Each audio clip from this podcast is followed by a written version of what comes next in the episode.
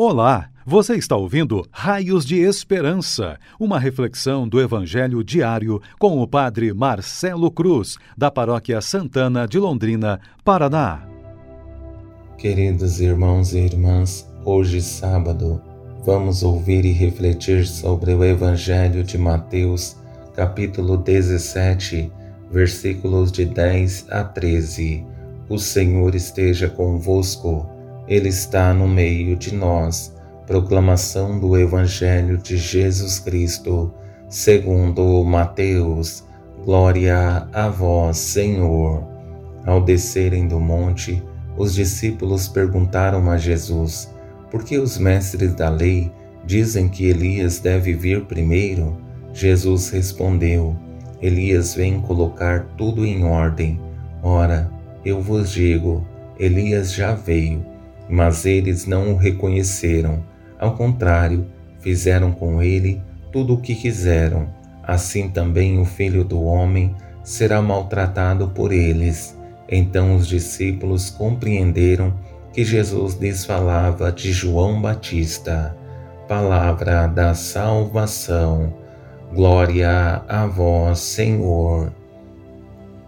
Queridos irmãos e irmãs, Hoje estamos fechando essa semana do tempo do advento, uma semana que nos fez questionar muito sobre nossa vida e atitudes, perceber o caminho que queremos seguir e resgatar algumas virtudes que antes não valorizamos. É preciso que entendamos que de nada adianta ter vivido essa semana como meros espectadores. A grande esperança é que essa semana tenha nos motivado a fazer um caminho diferente.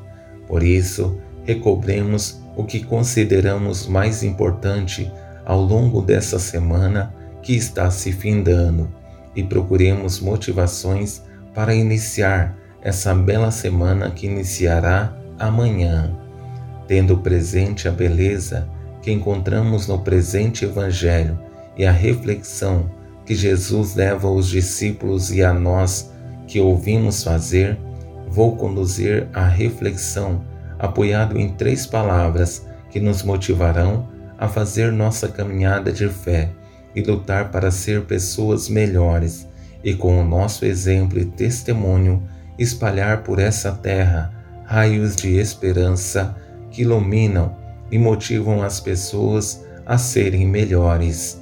A primeira palavra é profecia, a segunda testemunho e a terceira, realidade. Sabemos que ao longo da história da salvação, Deus sempre teve um plano para salvar a humanidade. Buscou muitas possibilidades para nos resgatar, mas em momento algum interferiu em nossa liberdade. Sempre foi um Deus amoroso que nos deu muitas possibilidades para fazer o caminho com Ele. Dentre essas possibilidades, vemos as profecias, que foram caminhos pensados por Deus para revelar seu plano de amor para nos salvar. Mas muitas vezes somos indiferentes e não entendemos profecias como essas. Por que os mestres da lei dizem que Elias deve vir primeiro? Jesus respondeu: Elias vem e colocará tudo em ordem. Diante do questionamento dos discípulos, Jesus vem com a resposta acertada acerca dessa profecia, que é uma possibilidade para a humanidade rever sua vida e atitudes e procurar fazer um caminho diferente, deixar de lado o mal e procurar fazer um caminho que seja segundo a vontade de Deus.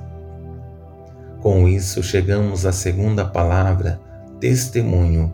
Jesus quer revelar quem é essa pessoa de grande expressão que veio a esse mundo para transformá-lo, não somente por meio de palavras, mas principalmente através de seu exemplo, revelou à humanidade que existe a possibilidade de fazer um caminho diferente e foi mais além, trouxe a sua pessoa que está passando pela mesma experiência e o povo continua distraído e não percebe nada daquilo que está à sua volta. com grande dor no coração, usa as seguintes palavras: Elias já veio, mas eles não o reconheceram.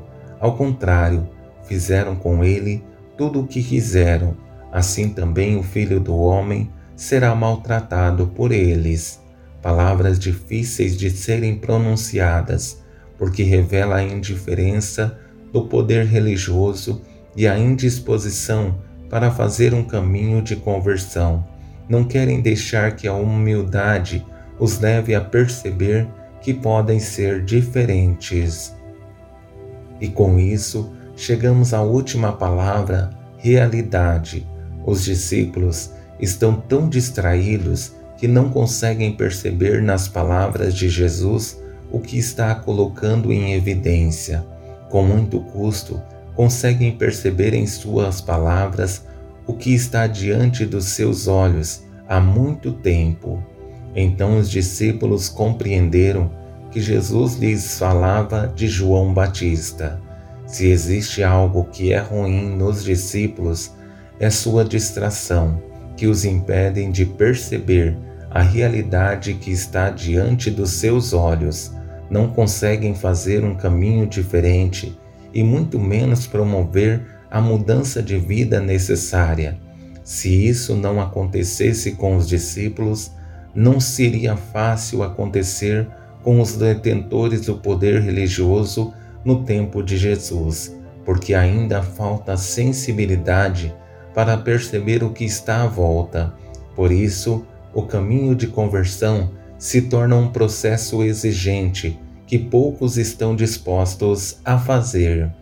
Minha esperança é que através desse curto evangelho em seu tamanho, mais grande em sua profundidade, tenhamos a coragem de buscar motivações para fazer caminhos diferentes que nos ajudem a ser pessoas melhores e com nosso exemplo e testemunho consigamos revelar esse Deus que quer continuar agindo em nossas vidas e revelando seu amor por meio de nossas atitudes.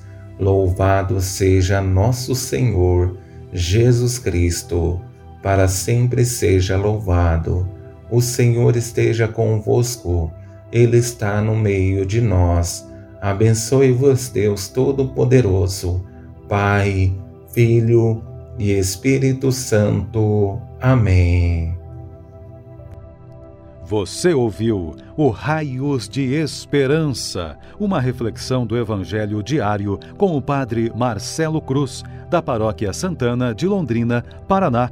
Se esta mensagem lhe fez bem hoje, compartilhe com seus amigos.